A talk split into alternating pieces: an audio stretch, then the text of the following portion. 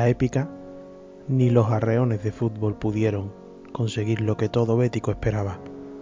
De nuevo, tragedia en el Benito Villamarín. Nuestro máximo rival se llevaba los tres puntos y dejaba a la grada con más de 50.000 béticos en ella, fría, triste y abandonada. El equipo no estuvo a la altura y ni siquiera rindió a lo que se esperaba. Otro resultado negativo en esta temporada nefasta que nos tiene sumidos en una de las más y profundas de las tristezas.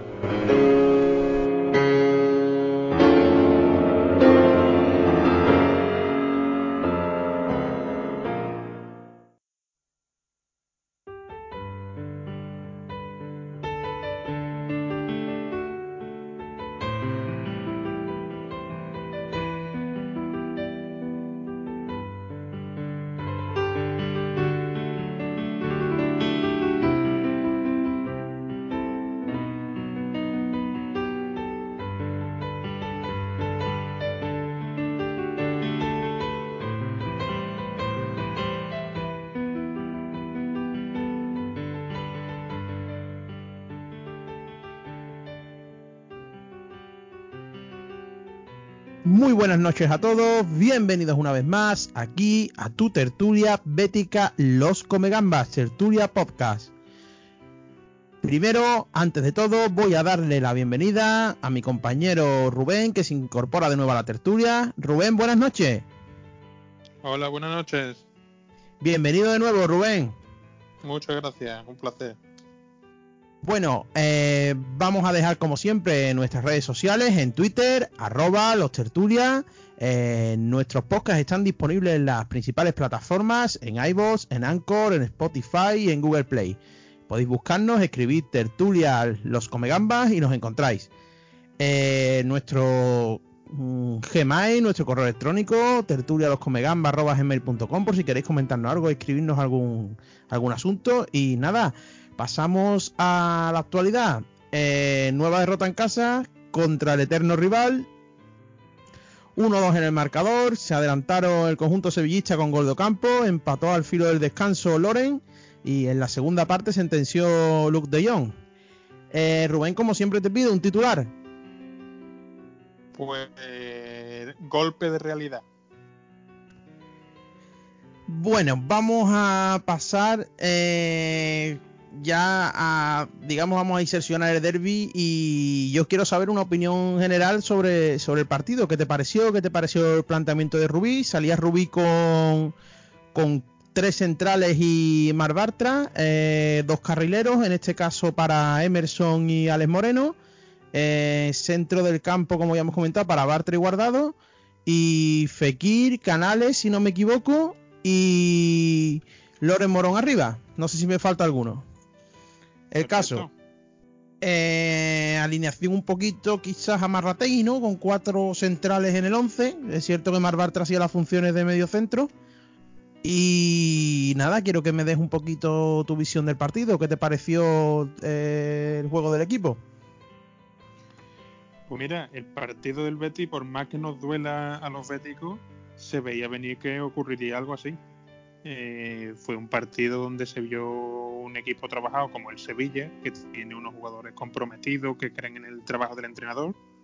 Eh, tienen un director deportivo barra hombre de fútbol como es Monchi, que, sabe meterle el veneno necesario para este tipo de partidos. Y, por contra teníamos al Betis, un equipo que a día de hoy no juega nada, eh, cosa que por cierto llevamos avisándolo durante muchas jornadas, en muchas tertulias llevamos hablando del mismo tema, y que tiene eh, jugadores deambulando por el campo eh, que solo son capaces de meter un poco de presión e ir a por el partido cuando se ven que tienen el marcador en contra y cuando los anima la afición.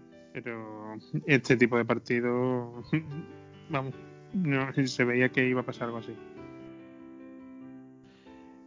quizás Rubén destaca que a mí lo que no, no es verdad que el equipo no le perdió la cara al partido, pero yo creo que el Sevilla tuvo el control en todo tiempo, en todo momento del partido. Eh, de hecho, es que creo que se jugó a lo que quiso el Sevilla todo el tiempo. Es verdad que no se esperaba el empate y después el Betty terminó achuchando en, la final de, la primera parte. Y, pero en la segunda parte solo ve una ocasión quizá la Dale Moreno que para Backlick, eh, casi en boca de gol pero poco más. Es que no, el, fútbol del Betis nada fluido, em, arreones de juego más por, creo que por caza y digamos por orgullo que por fútbol. Eh, poquísima combinación. El Sevilla se plantó en el minuto 20 con tres tiros a puerta y el Betis no había ni tirado, controlando el partido, con más posesión. No sé, a mí es que como el Betis sigue siendo una duda, bueno, una duda, el Betis no está jugando bien y no está teniendo un buen rendimiento esta temporada. Entonces, verá, todos íbamos con ese miedo de que íbamos, de que era muy posible una derrota. Yo tenía mucho miedo del derby y de hecho se confirmaron. Yo creo que el Sevilla fue superior. Fue superior en toda, digamos, en, en, conjunto en el partido. Yo creo que se jugó lo que hizo el Sevilla. Lopetegui, mm, si te fijas, está ganando todos los partidos que gana el Sevilla. Ganó en los Cármenes 1-0. Eh, ha ganado partidos fuera también, así por la mínima, en casa. Y lo que hace es rentabilizar los goles al máximo. Y yo vi un equipo mucho más fluido ellos que nosotros. En cuanto a defensa, eh, Fernando solo se comió el centro del campo del Betty, eh, recuperaba todo, Vanega mm, hacía lo que quería.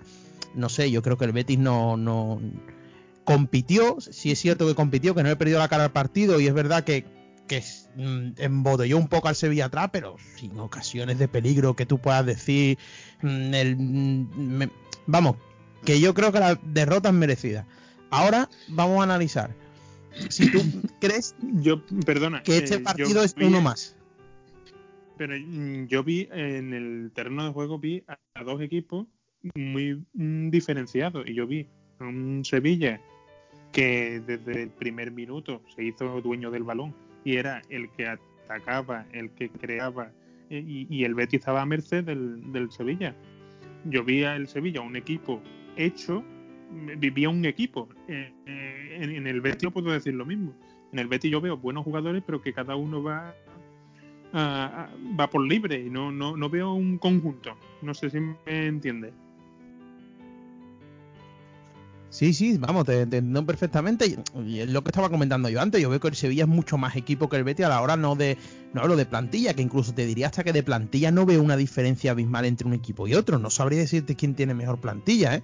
Te lo digo sinceramente, pero a la hora de juego se veía sobre el campo. El Betty corría como pollo sin cabeza, llegaba tarde a, presionar. Eh, más, el juego del Betty no tiene una cohesión, digamos, ni una continuación. Son arreones. Eh, solo destacaría las entradas de Alex Moreno. Pero eso es la mano del entrenador.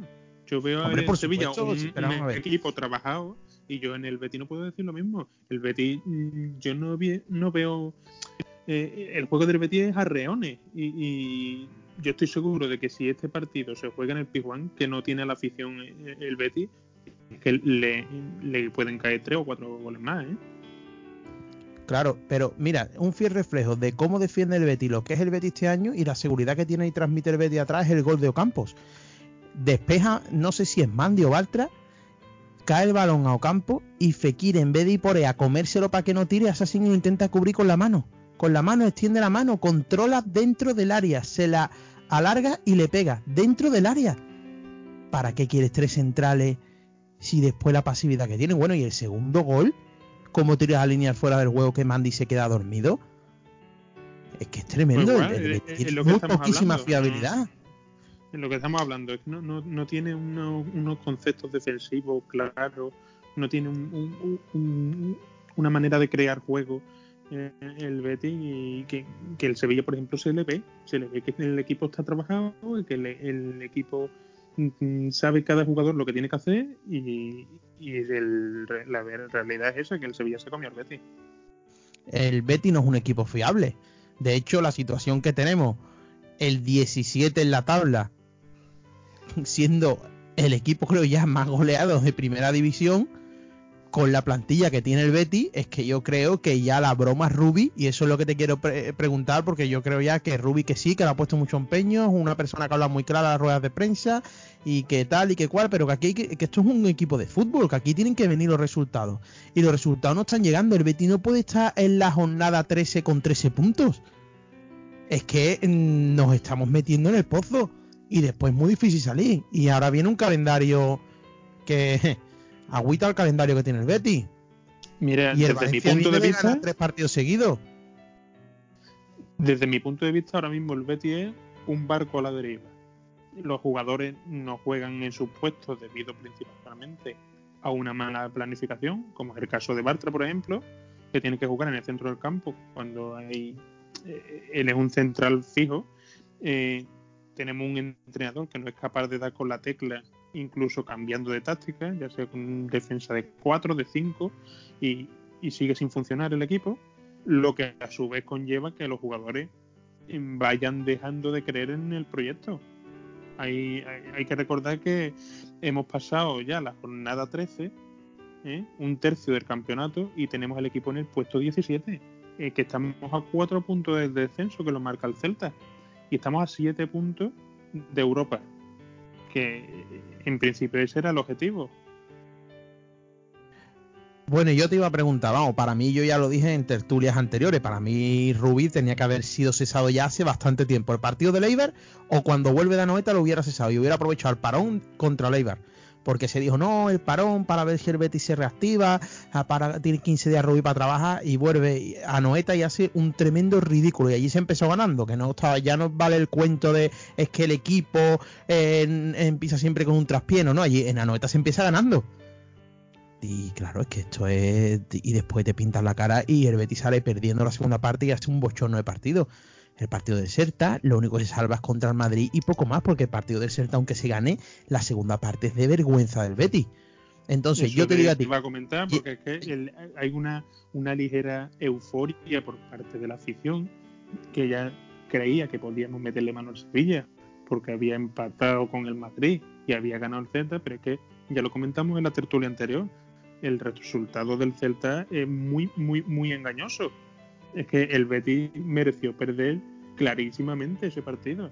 Y se alinearon los planetas y consiguió meter el gol en el último minuto de Ofequí y consiguió ganar el partido. Lo único que podemos ver un poquito de, con un poco de optimismo es el partido del Madrid que consiguió dejar la portería cero.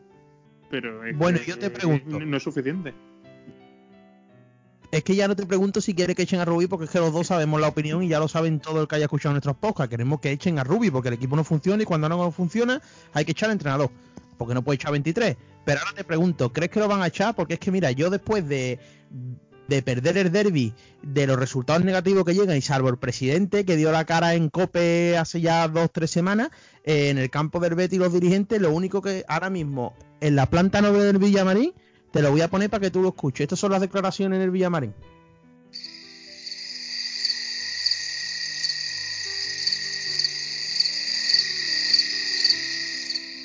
Se escuchan, ¿no? Sí, sí, esto es lo que se escucha. Grillos o silencio absoluto. Es lo único que se escucha en el campo del Betis. Que no sale nadie a dar la cara. Que cuando ficharon a los fequiros de Marri, cuando se ganó el Bernabéu, se ganó eh, eh, en el Camp y se los golpe de pecho y turné por todas las radios locales de Sevilla. Y ahora ya resulta que que no, que silencio absoluto y no echan a Rubi. ¿Cuándo van a echar a Rubi? ¿Que van a esperar que el Betis se meta en descenso? Es que yo no sé a qué esperan, no sé si ya, ya me hace dudar. ¿Es una situación económica? ¿No echan a Rubi porque no hay líquido en el Betis? Rubi costó 900.000 euros liberarle del español y se le han firmado tres años a razón de un millón de euros por temporada. ¿Qué pasa? ¿Que saben que si lo echan van a tener que gastarse 4 kilos? ¿O no tienen nadie en la recámara? Porque si no tienen nadie en la recámara me hace preocuparme aún más. Porque es que el Betis está el 17, lo vuelvo a repetir, con 13 puntos en 13 jornadas. Y no toman decisiones. Estos señores no toman decisiones. Estos dos señores están ahí, que, yo no los veo, estarán trabajando mucho y estarán trabajando por el Betis, yo no lo dudo, pero tomen decisiones, que es que el equipo no cambia, que es que no hay mejoría. Es que lo que ya me duele en el alma es ver cómo el equipo no tiene evolución. El equipo no evoluciona, el equipo está en un estado de fútbol patético. Que están esperando. ¿No ven que Rubin nos da con la tecla? Ya lleva 13 jornadas. Yo creo que ya está bien la broma Rubin, ¿no? A mí me parece lamentable que nadie salga a dar la cara, ya no solo por el resultado del derby, sino porque hemos cumplido ya un tercio de campeonato, estamos en la jornada 13 y estamos en la posición 17, estamos a tres puntos del descenso y no se están cumpliendo los objetivos marcados al principio del, del, campeonato. Yo creo que, que no sé qué más hace falta para echar al entrenador y tenemos los directivos que no hacen nada. No, lo entiendo.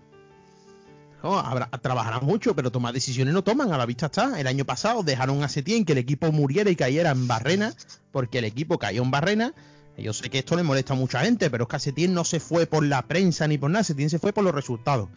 Ya los que quieran debate y, y el que esté así el de luto todavía por lo de Setién, lo siento mucho, pero es que si siquiera le pongo yo la, segunda vuelta de Setién y los partidos de, de Setién del Betis, que ya no se acuerda que perdió 4-0 contra el Levante y demás, que es que yo lo que este debate absurdo entre, no, es que eh, disfruten los pitados, pero ¿qué pitado? A un tío que ganó 26 partidos, perdón, 6 partidos de 28 pero hombre, por favor, ya está la broma. Es que es compatible que no te guste Rubicon, que no te gustara el Betis de la segunda vuelta del año pasado. Es que, lo que yo lo que quiero es que gane. Es que no me va a gustar ningún entrenador que no gane.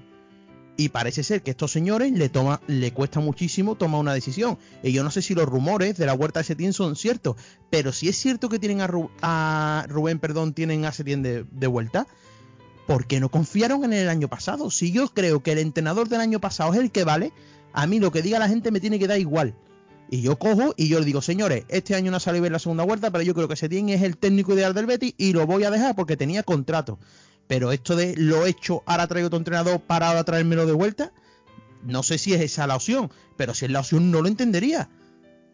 Que yo digo que yo soy el primero que piensa que a mí futbolísticamente no me gusta Setién porque me parece que es un vendemotos. Porque con la edad que tiene el mejor equipo que ha entrenado es al Betis. Pero que si Setién cree la directiva que es el entrenador más adecuado, pues que lo traiga, pero que lo traiga ya, que tome una decisión, que tomen decisiones, lo único que se le pide es que tomen decisiones, que traigan a Setién, que si funciona yo soy el primero que me alegraré, me alegraré muchísimo y diré, pues señor, estaba equivocado, ha vuelto Setién, ha cogido al equipo y la ha levantado para arriba. Pero que tomen decisiones, el Betis no puede estar en la jornada, ya creo que 13 con el 17. Es que esto es absurdo ya. ¿Hasta cuándo vamos a estar con este cuento y este silencio sepulcral que hay, como puesto ante los grillos, que es que no habla nadie, nadie da la cara. A ver si toman decisiones. Hombre, porque es que yo no creo que la situación del equipo sea buena. Vamos, el que esté conforme con lo que hay ahora mismo en el equipo. La inacción de eh, la directiva el año pasado ya nos llevó a no meternos en, Europa. Porque si hubiesen echado el entrenador antes, quizás eso ya nunca se sabrá, ¿no? Pero al traer un entrenador nuevo, hacer que reaccione el equipo, hubiese sido posible entrar en Europa. Yo creo que al 80% hubiéramos entrado en Europa, porque al fin y al cabo eh, nos quedamos a tres puntos. Y, este año está pasando lo mismo. Otra vez, estamos con la directiva que no hace nada, no toma decisiones y poco a poco nos estamos metiendo en el hoyo. Y se va el equipo a, a segunda, ¿eh? Como nos despistemos, se va a segunda que te metes ahí abajo y es lo que hablaba todavía nuestro compañero Raúl, que el Betis no está hecho para aguantar la presión de estar metido en el descenso, que se te convierte cada partido en una final y juegas con presión, que el equipo no está hecho para eso, ni ninguno de los jugadores creo que hay ahí están preparados para eso, que después empiezan, mm, no, como decía Raúl, ya saldremos, no, ya saldremos, ya saldremos, ya saldremos, decimos que vamos a remontar y estamos en la jornada 3 y estamos en 17. Bueno, como no me quiero dejar temas sin tratar, a mí es que aunque para mí no escucha, Perdona, sí, dime. A mí, a mí es que me da la impresión de que la directiva, el hecho de cesar a Rubí o el año pasado cesar a, a Setién, mm, sería como reconocer ante la gente que, que se han equivocado. Y es lo que no quieren hacer. Yo creo que sí, que esto todo viene de lo de. Saben que este proyecto, en el momento que se ha destituido el entrenador, es como que fracasa lo que tú comentas. Y claro, que como que han metido la pata. Y yo creo que son personas, te lo digo sinceramente, que tienen, llevan muy mal la crítica. Hay personas que llevan muy mal que haya gente que no esté de acuerdo con ellos. Solo hay que ver la entrevista del otro día de del señor presidente cuando le preguntan por Carol Edesma, que no le siento nada bien. Se le notó bastante mosqueadillo y nervioso cuando le preguntaban por Carol Edesma. No sé si recuerdan la entrevista en COPE.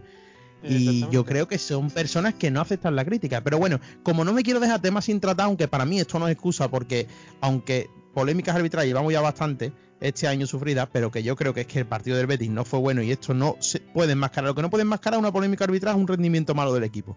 Pero bueno, vamos a tratarlo. Al Betis le vislan un penalti como una catedral. Eso está claro. De hecho, mm, ya han sido analizadas eh, y se ve claramente que Diego Carlos golpea eh, con el codo a Joaquín en la jugada de, famosa de que revisan la mano del Mudo Vázquez, que la mano del Mudo Vázquez no la veo penalti. También una patada que le dan a, a Fekir dentro del área, que es, muy parecida a la que da Bartra en Villarreal y la de Bartra fue penalti y esto también tenía que haber sido pitado. Podemos hablar de dos penaltis, pero bueno, el claro. El claro es el de el de Diego Carlos a, Joaquín. Sí, es penalti, está claro. Que no tenían que haber pitado. las cosas como son, si es que una cosa no quita la otra, no lo tenían que haber quitado. Pero yo quiero, eh, cuando hablamos, ahora está de moda el término de la viriprensa, que yo estoy de acuerdo que es verdad que hay muchos periodistas en Sevilla que son afines a uno y otro equipo, más al del centro comercial y que dan mucha caña al Betty. Pero yo creo que cuando hablamos de viriprensa hay que mirarse también el ombligo y ver los periodistas de cabecera que tiene el Betty. Y yo quería poner una cosa que me has mandado hoy. Eh, para que veamos el nivel que muchas veces tenemos que mirar hasta dentro de casa porque lo que me has mandado hoy del famoso fuera de juego de De Jong, ¿eh? lo vamos a reproducir para que lo escuche todo el mundo. Con la mano, la mano. hombre, por favor, vamos a escucharlo si te parece.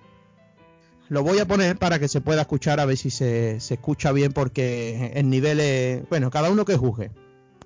Un el posible fuera de juego también de De Jong, que no nos han, no nos han trazado esa línea porque el brazo de Andrés puede estar algo adelantado. La mano. Han, trazado por ahí una línea y lo que queda en fuera de juego al parecer es la mano. Bueno, fuera de juego, ¿no? Y si la mano está en fuera de juego, pues es fuera de juego. Estás adelantado. Luego un posible... Eh, de verdad, mm, por favor. De vergüenza, de vergüenza. Por favor, qué vergüenza, qué bochorno, por favor. Eh, que solo, mira, yo eh, para sesionarme digo, vamos, yo creo que esto es un auténtico ridículo. Y entonces lo que he hecho, me he, hecho, me he ido a la FIFA, me he ido a la norma, me he descargado el PDF y lo pone aquí claramente. Posición de fuera de juego. Para la interpretación de esta decisión, los brazos no se considerarán parte del cuerpo. Eh, que esto lo tenga que mirar yo y lo sepa y me haya escandalizado, pero digo, bueno, lo voy a mirar para cerciorarme. Y que un periodista diga que si estás con la mano adelantada y fuera de juego, por favor, vaya en nivelito. Hay que mirarse también el ombligo de vez en cuando, ¿no? Hombre, porque hablamos de viriprensa y es la que televisión del una excusa. Sí, sí, la televisión del club. Que pongan de excusa de verdad un fuera de juego en el gol de John por la mano. Vamos, el nivelito es TVístico. TVístico. Y bueno, que el que se quieran parar en el penalti de, de, Joaquín, me parece perfecto. Si es que nos lo roban, a mí me dio muchísimo coraje en directo. De hecho, lo vi contigo, Rubén, y lo comentamos pero que eso no puede encumbrar el partido del Betty. Exactamente, eso te iba a decir. Es que en toda, todas las jornadas estamos viendo muchas polémicas con el VAR. A veces se equivocan, otras veces aciertan, pero el, el, hecho del penalti no se puede utilizar como excusa para el resultado que, que tuvo el Betty. El Betty fue derrotado por el Sevilla total y justamente claro, yo creo que el Sevilla. Es verdad que el Betty no le perdió la cara. Y aquí en este partido sí te digo que el Betty no le perdió la cara al partido y que por lo menos compitió. Que es lo que se le pide al Betty, que por lo menos compita. Pero bueno, que yo creo que la situación está clara. Y es que el Betty no puede seguir así. Yo creo que el Betis no puede seguir así y que estos señores tendrán que tomar una decisión. Estos señores, a quien le competa, me da igual, se llame Ángel Aro, José Miguel López Catalán, eh, Fulanito de Copa, o Alexis Trujillo, o mi prima la del Carromato, pero que tendrán que tomar una decisión.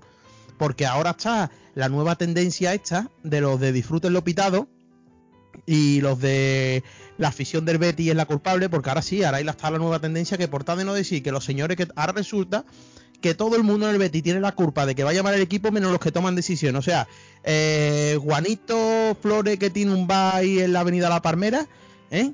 tiene la culpa de que el Betis vaya mal porque es socio y en el campo de vez en cuando somos que apita. Ese tiene la culpa. Pero el que toma decisiones ¿eh? en el Betis, en el Consejo de Administración, no tiene la culpa. Ahora la nueva moda es esta. Ahora la culpa la tiene la afición. ¿Sabes? Ahora el entrenador lo trae la afición. el- mm, ahora, como la culpa la tiene la afición porque pito hace tiempo. Vamos a ver, por favor. Yo es que eh, de verdad es que eh, algunas veces alucino. Yo es que muchas veces hasta cuando cojo Twitter me, tengo que quitar y, quitar móvil y tirarlo porque es que me cojo unos mosqueos. Pero vamos a ver, ¿qué culpa tiene un hombre que vaya al campo, se saque el carnet y cuando Betty lo burrea al ser en la segunda parte, aunque gane el partido pite?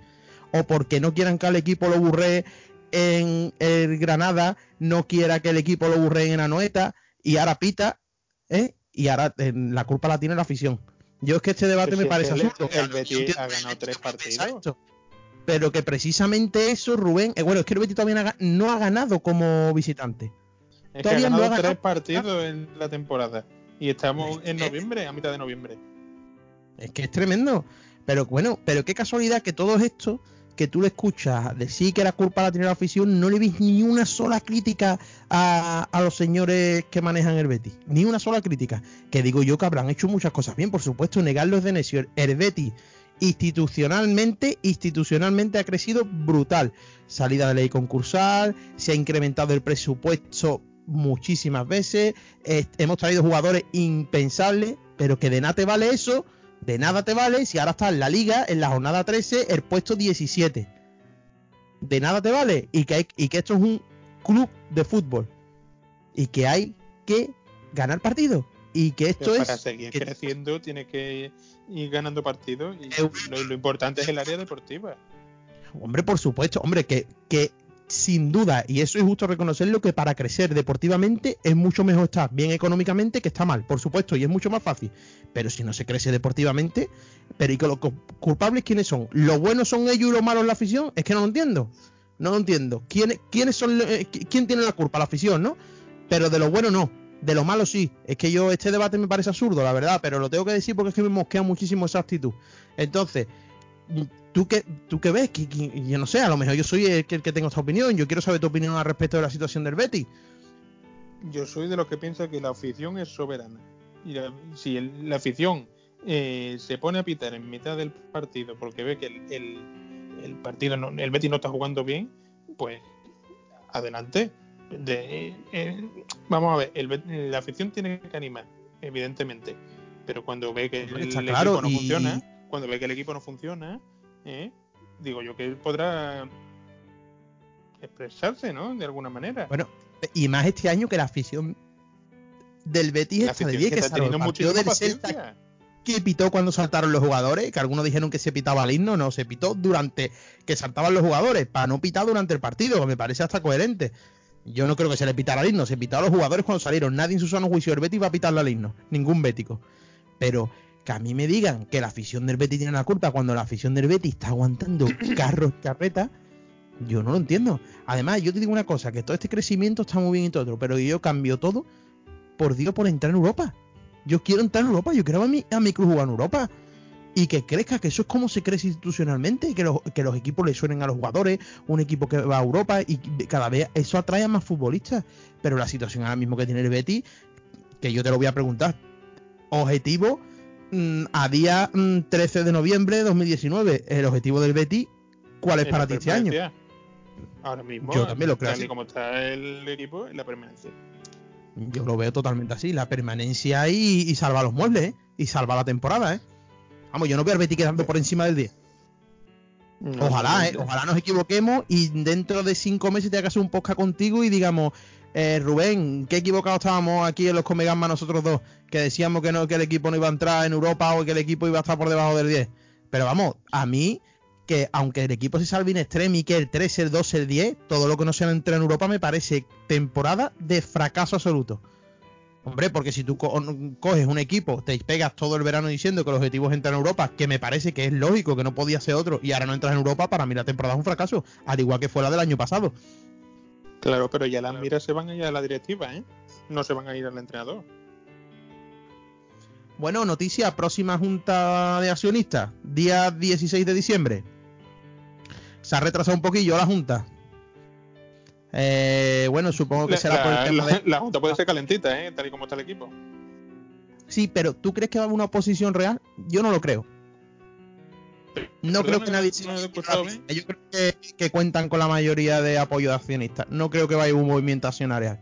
Otra cosa es que aunque no hay un movimiento accionarial en contra, no se pueda criticar a la directiva actual, que ese es otro debate, pero bueno, porque puede ser que yo no pueda presentarme al presidente del Betis, pero pueda estar descontento con la gestión que llevan del club. Pero yo no creo que nadie se vaya a tirar a la piscina sabiendo que cuentan con. Y más el otro día de, las declaraciones de Bético por el Villamarín, que dijo que no iban a estar en contra de Aro y Catalán. No sé. Es cierto que solo tienen un 20%, pero. No sé yo si, si va a un movimiento. No creo que nadie, ni el propio Carol Edesma, que, que sí hizo así como sacar la cabecita y entrevista por los medios.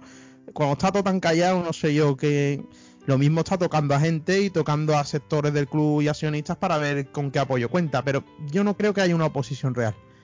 Y no sé si Serra se va a meter en nada. Yo creo que Serra no se va a meter en nada que influya ahora mismo en, en inestabilidad institucional. Yo no lo creo. Yo no creo que se meta no. ahora a estas alturas, faltando solamente un mes para la Junta. Y, bueno, ya veremos en qué posición está el equipo cuando para, para el 16 de diciembre, que es la Junta. Eh, yo quiero recordar que justo antes de la Junta, en la jornada previa, se juega contra el español. Que el español está también ahí en, en descenso y ese puede ese partido puede ser cara de perro, ¿eh?